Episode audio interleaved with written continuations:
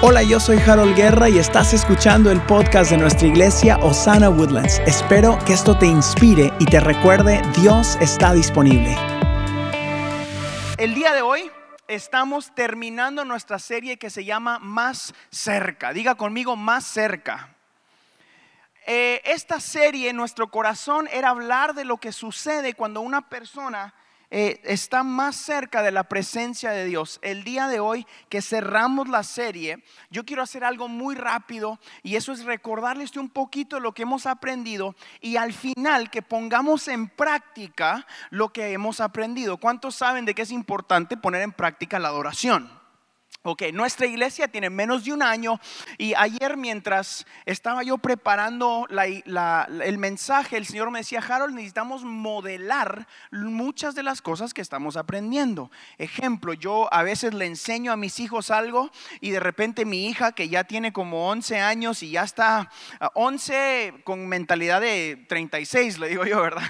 A mí dice, papi, pero, pero tú no haces lo que me estás diciendo que yo haga. Cuando le digo, recoja su cuarto, me dice, bueno, pero tú no recogiste tus zapatos, papi.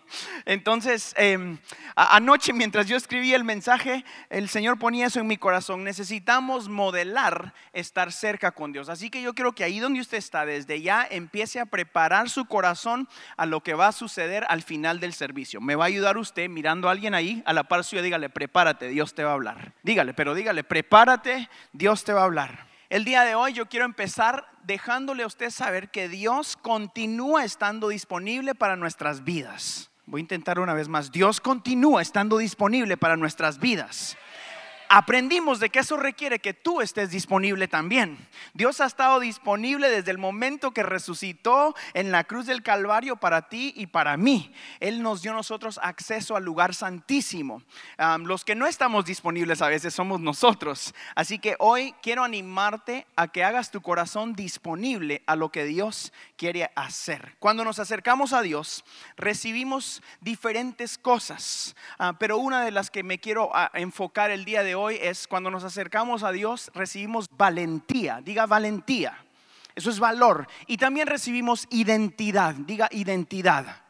Muchos de nosotros necesitamos recibir nuestra nueva identidad como hijos e hijas en Cristo Jesús.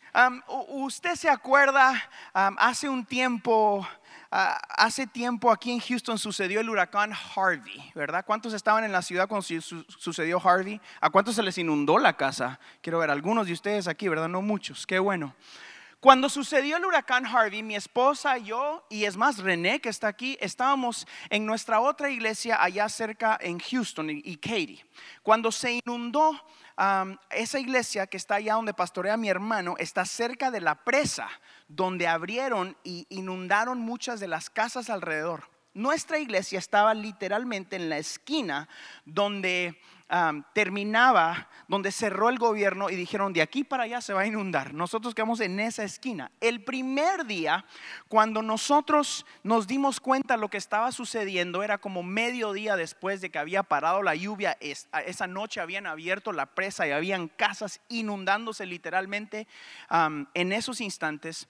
Yo estaba en casa y le dije, Elena, yo no me puedo quedar aquí. Y me dice, ¿a dónde vas a ir? Yo dije, yo voy a la iglesia y me dice, pero si ya se está inundando, le dije, yo no sé, pero allá está la acción. Yo voy, a mí me encanta la acción, ¿verdad? Yo si no hubiera sido predicador, hubiera sido actor de acción, ¿verdad? y, y, corrí hacia donde estaba la acción.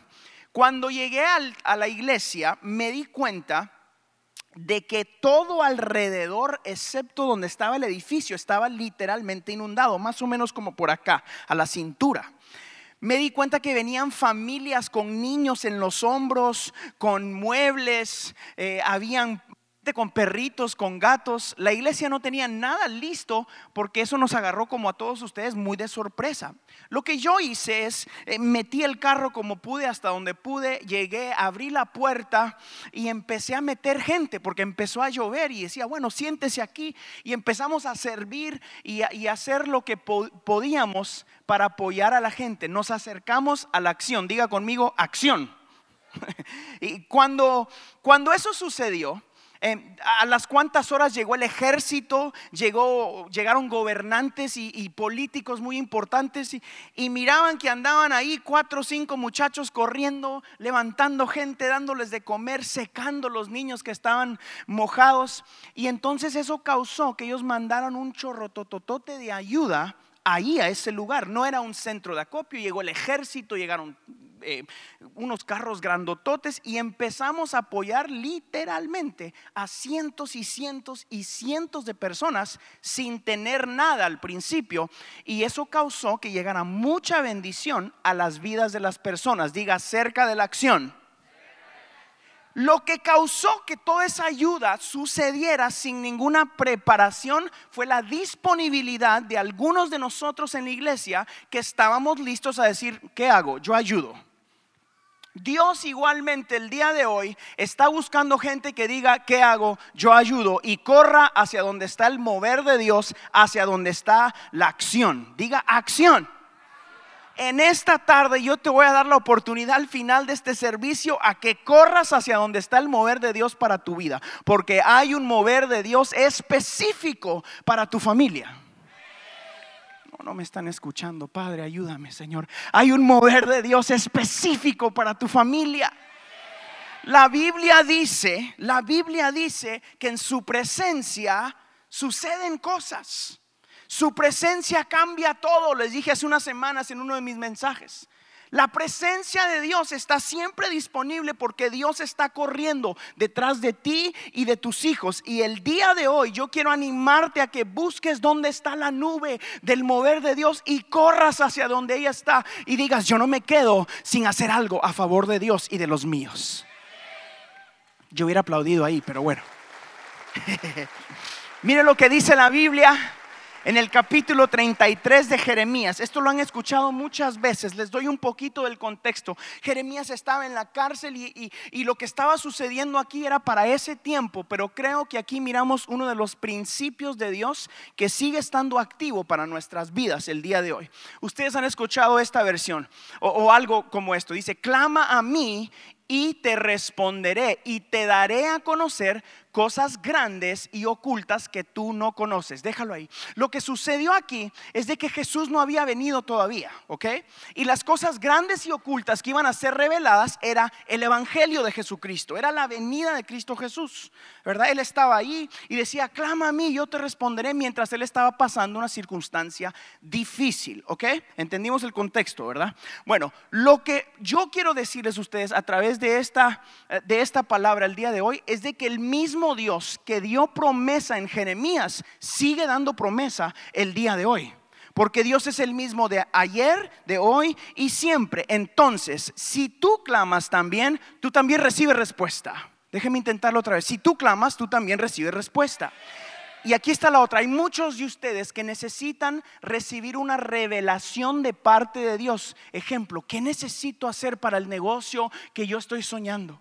¿Qué necesito hacer para que mis hijos sirvan a Dios? ¿Qué necesito hacer para guiar mi casa? Dice la Biblia, clama a mí, te responderé y te daré a conocer qué? Cosas. Exacto, usted quiere tener cosas grandes en su vida y quiere que vengan reveladas de parte de Dios. La clave está en clamar. Diga, yo voy a clamar. Yo voy a clamar. ¿Estás buscando respuesta de parte de Dios? Dios siempre habla a los que se le acercan. Dios siempre habla a los que se le acercan. Dios está constantemente buscando a quien hablarle. Eh, la, manera bíblica de decir eso es cuando leemos el versículo, ¿verdad? Dios está buscando adoradores que le adoren en espíritu y en verdad. La versión Harold Guerra, su pastor, es acérquese donde está la bulla, hombre. Haga algo. No se quede ahí. Cuando digan levante las manos, levante las manos. Cuando digan grite amén, grite amén corra donde está la acción, grite, celebre, celebre a Cristo Jesús. Haga algo para Dios. El día de hoy mi corazón se alegró tantísimo cuando supe que uno de nuestros músicos, que no les digo quién es para que no se sienta acá muy salsa, pero les cuento la historia. Trabajó hasta las 7 de la mañana para poder estar aquí, para no tener que trabajar el domingo y venir aquí y adorar a Dios con ustedes. ¿Sabe qué causa eso? Eh, alegría en el corazón de Dios y dice, yo tengo que bendecirlo porque Él está sembrando su tiempo.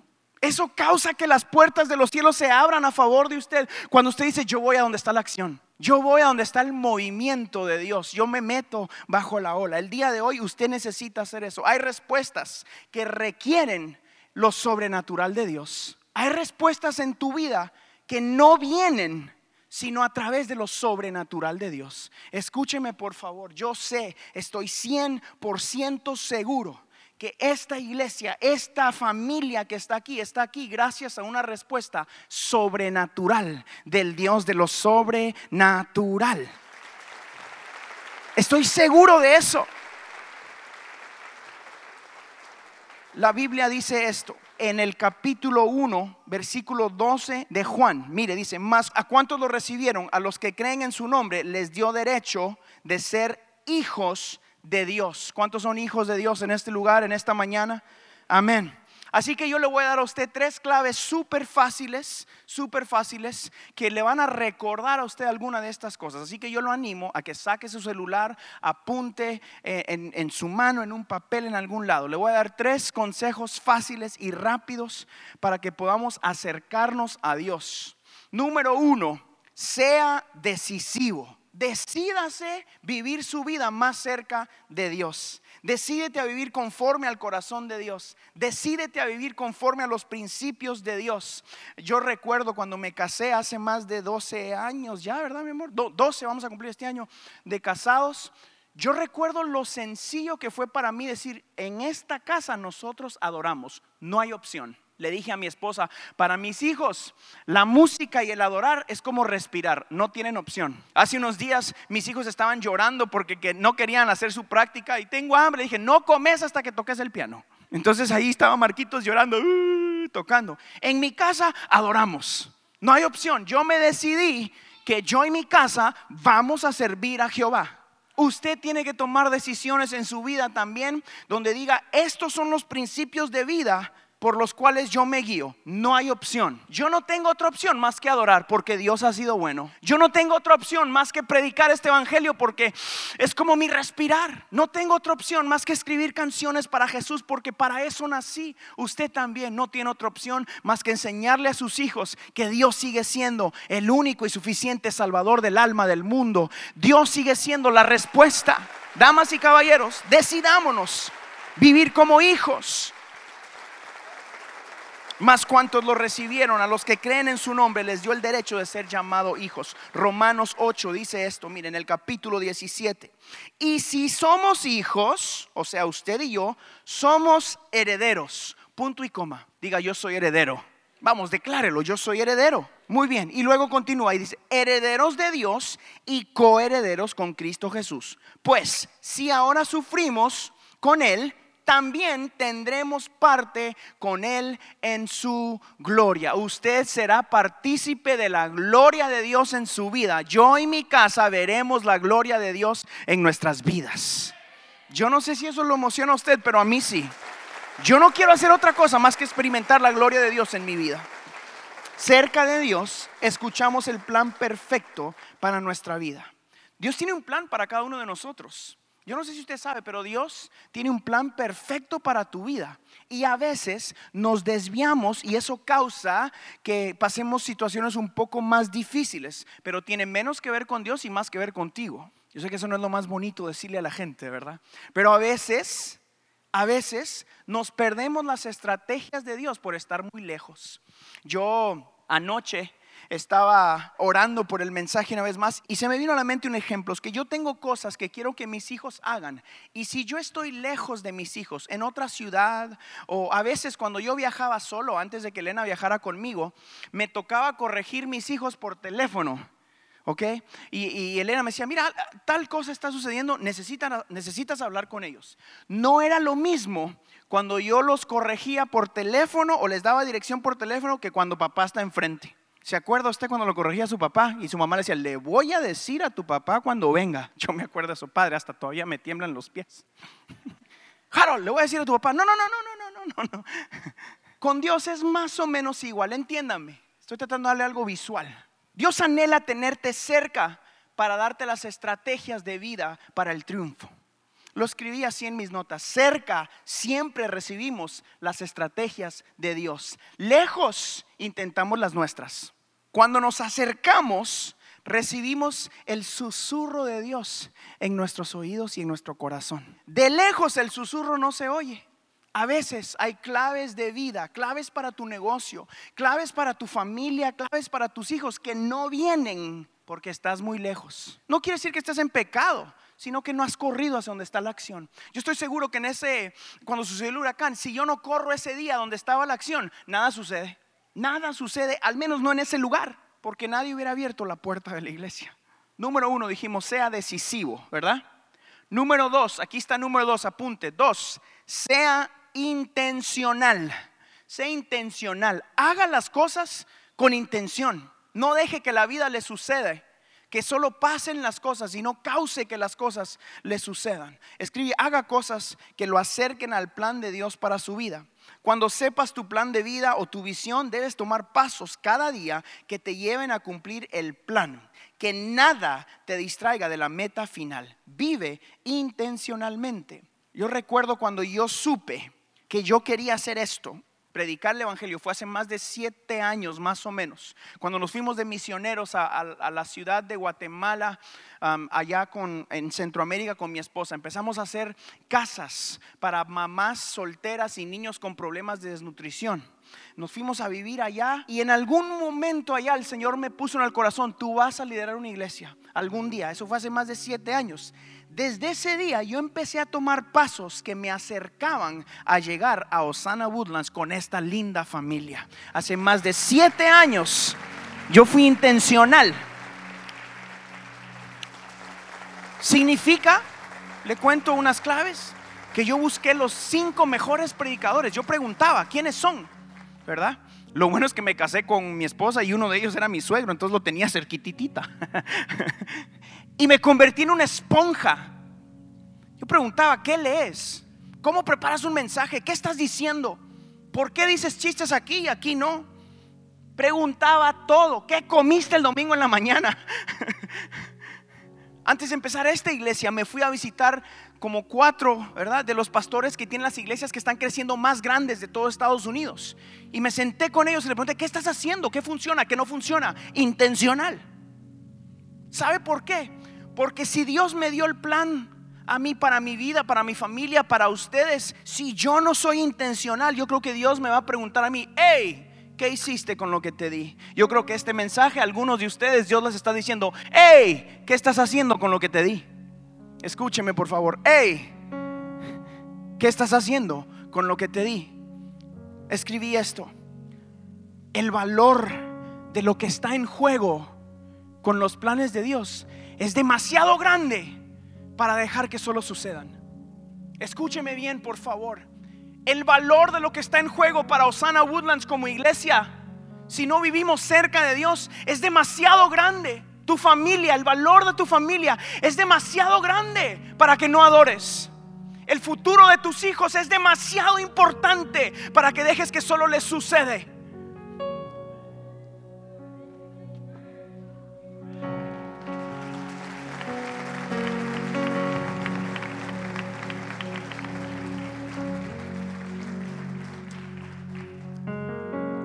Corazón gime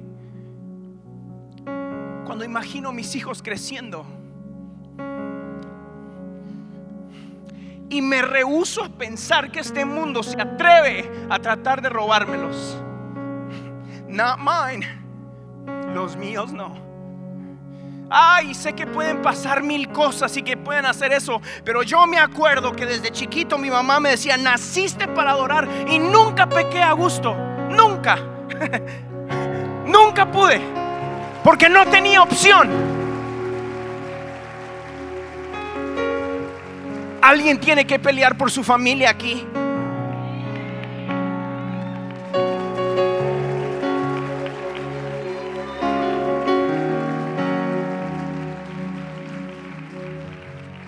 Lo que está en juego es demasiado grande. Lo que está en juego es demasiado grande. Tu familia, esta iglesia, por lo que estamos peleando es demasiado importante para que digas ahí, "Mm, no me gustó el servicio, ay, no cantaron bonito, ah, el sonido estuvo demasiado, ah, no, yo no voy al frente, no, yo no levanto mis manos, no, yo no doy, si ellos ya tienen. Cállate la boca, diría yo. Es demasiado importante lo que está en juego. Es la eternidad de las personas. Es el futuro de tus hijos. Es el futuro del evangelio. What's at stake is way too important for us to just sit around and do nothing. Somebody's got to do it. Why not you?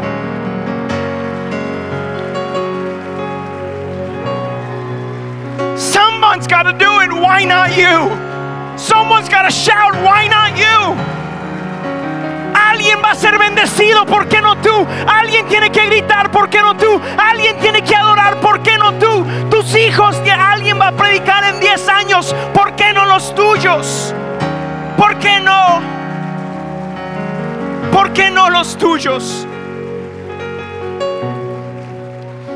Escúcheme, por favor, siéntese, siéntese, siéntese, siéntese. Oh, I love it. Yo soy hijo de dos inmigrantes, me han escuchado, está en YouTube, están los videos, lo predico cada vez, pero así termino mi serie de más cerca, diciéndote quién soy y de dónde vine. Soy hijo de dos inmigrantes guatemaltecos, una familia totalmente dividida. Papá era un borracho crónico que Dios rescató y ahora es alguien que amamos y queremos y va a la iglesia y todo lo que tú quieras, pero escúcheme, estadísticamente yo no tenía que estar aquí, pero Dios rompe todas las estadísticas todavía. Dios rompe las estadísticas y mi mamá fue intencional y dijo, no, los míos no. Los míos no. A mí me emociona ahora que dicen, ay, sí, mira todo lo que pasó y a la familia que llegó y tú lo que tú quieras. Fuimos intencionales. No nos sucedió la vida, causamos que nos sucediera la vida. Algunos de ustedes tienen que tomar su bendición y decir, no te suelto hasta que me bendigas. I won't do it. I won't.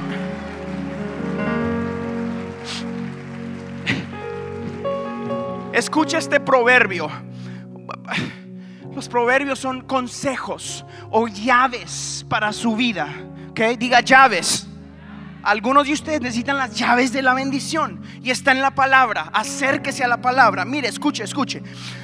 Proverbios capítulo 8. A los que me aman. ¿Dónde están los que aman a Jesús? Ok, les, les correspondo. O sea, Él te ama también. Ok. A los que me aman les correspondo. A los que me buscan me doy a conocer. Conmigo están las riquezas y la honra. ¿Quiere riquezas y honra? Acérquese al Dios que tiene las riquezas y la honra. La prosperidad y los bienes duraderos. Sí, algunos de ustedes los están buscando trabajando más. Algunos de ustedes lo están tratando haciendo más negocios o trabajando 60 horas a la semana. La Biblia no dice eso. La Biblia dice, vive más cerca y yo te bendigo, te traigo honra, te traigo prosperidad y te traigo bienes duraderos. Esos son los que yo quiero. Los bienes que duran más allá de mi vida. Lo que va con mis hijos y los hijos de mis hijos y los hijos de los hijos de mis hijos. Ponga su tesoro en el lugar correcto. Escúcheme bien, y yo se lo digo una vez, y, estas son claves bíblicas y me da paz decirlo y me apasiona esto. Ponga sus finanzas en la casa de Dios y Dios lo va a bendecir. Ay, y si no le gusta escuchar eso, Dios lo bendiga con todo nuestro corazón, lo amamos, pero es posible que estés pasando lo que estás pasando porque no escuchaste la clave de Dios para tu vida. It's in the Bible. Número uno dijimos sea decisivo. Número dos, sea intencional. Y número tres, sea involucrado. Involúcrese. Escriba eso, por favor. No se quede esperando que alguien más lo llame. Corra hacia donde está el movimiento. Corra hacia donde está la acción. Corra para venir y adorar. Hacia donde está la presencia de Dios. Involúcrese. Haga algo para Dios porque Dios no se queda con nada. Alguien me preguntó esta semana por teléfono. Harold, ¿cómo le hiciste? ¿Qué pasó? Alguien que me conocía a mí desde antes. Cuando yo andaba ahí. Cuando andaba en Randall pidiendo la comida gratis que daban. De los botes rojos esos. Sí, ahora es muy lindo vernos acá. Pero yo sé de dónde vine y a dónde Dios nos lleva. Cuando andaba limpiando las yardas de las personas para darle de comer a Elena y a mi hija, porque Dios me había dado una promesa.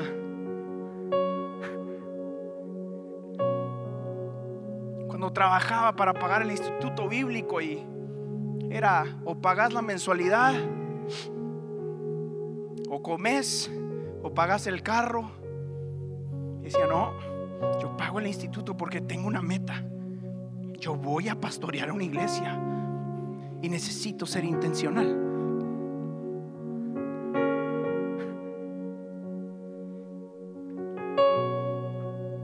La Biblia dice en Colosenses, hagan lo que hagan Escucha esto. Trabajen de buena gana, como para el Señor y no como para nadie en este mundo.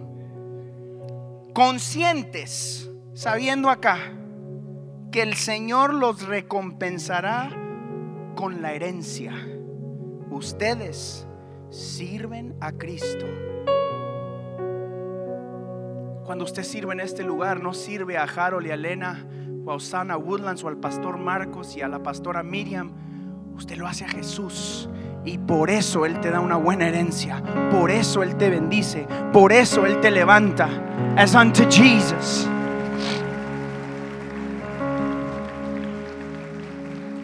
Hebreos 11 dice, en realidad, sin fe es imposible agradar a Dios, ya que cualquiera que se acerca, diga más cerca, Cualquiera que se acerca a Dios tiene que creer que Él existe y que recompensa a quienes lo buscan. Escribí en mis notas yo, quiere decir que si no te acercas, ahí la dejo. Quiere decir que cuando nos acercamos, no necesitamos sentir nada, sino que subconscientemente declaramos, Dios existe. Ah. Se perdió una buena ahí. Se perdieron una buena Maelo. Cuando te acercas a Dios, declaras al norte, sur, este, oeste, a tus problemas, a tus dificultades, a tus enfermedades. Declaras, Dios existe en mi vida. Dios existe, por eso corro al altar. Por eso adoro, por eso grito.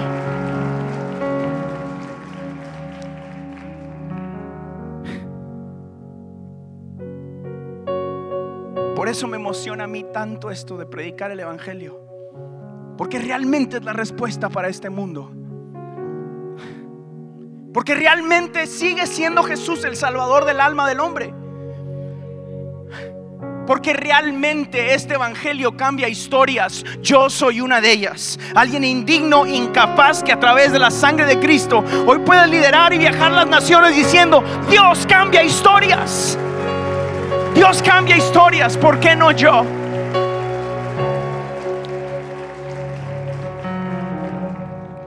¿Por qué no tus hijos?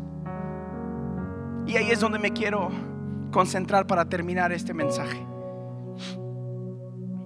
Algunos de nosotros nos hemos acercado a Dios solo por nosotros mismos. Escúcheme.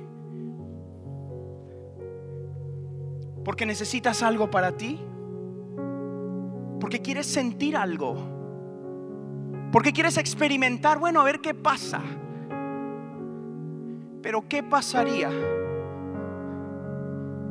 si empiezas a correr a Dios a causa de alguien que amas más? A causa también de los que están a tu alrededor. Y mi último ejemplo, cuando yo me casé con Elena, yo trabajaba muy duro físicamente. Y habían días que nada dentro de mí tenía ganas de levantarme a ir a trabajar. Les confieso eso. Habían días que no había trabajo y no tenía dónde ir. Pero me despertaba más temprano, me cambiaba y le decía, voy a trabajar, mi amor, ya regreso. Me subí a ese carro y no tenía dónde ir.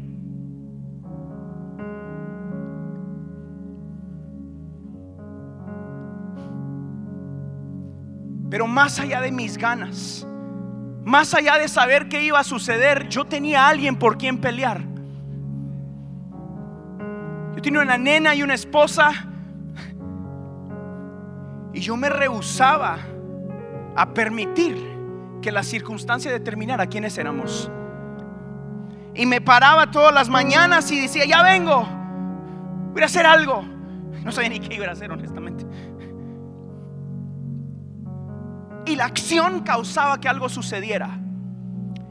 Y de repente algo pasaba en mi corazón y en mi mente donde ya no peleaba por mí mismo, ya no estaba las ganas o el cansancio ya no me ganaba porque tenía un propósito más grande que mí mismo. Algunos de ustedes necesitan acercarse a Dios a favor de sus hijos, a favor de tu matrimonio, a favor de los hijos de tus hijos. Algunos de ustedes tienen que pelear por alguien más. You gotta fight for somebody.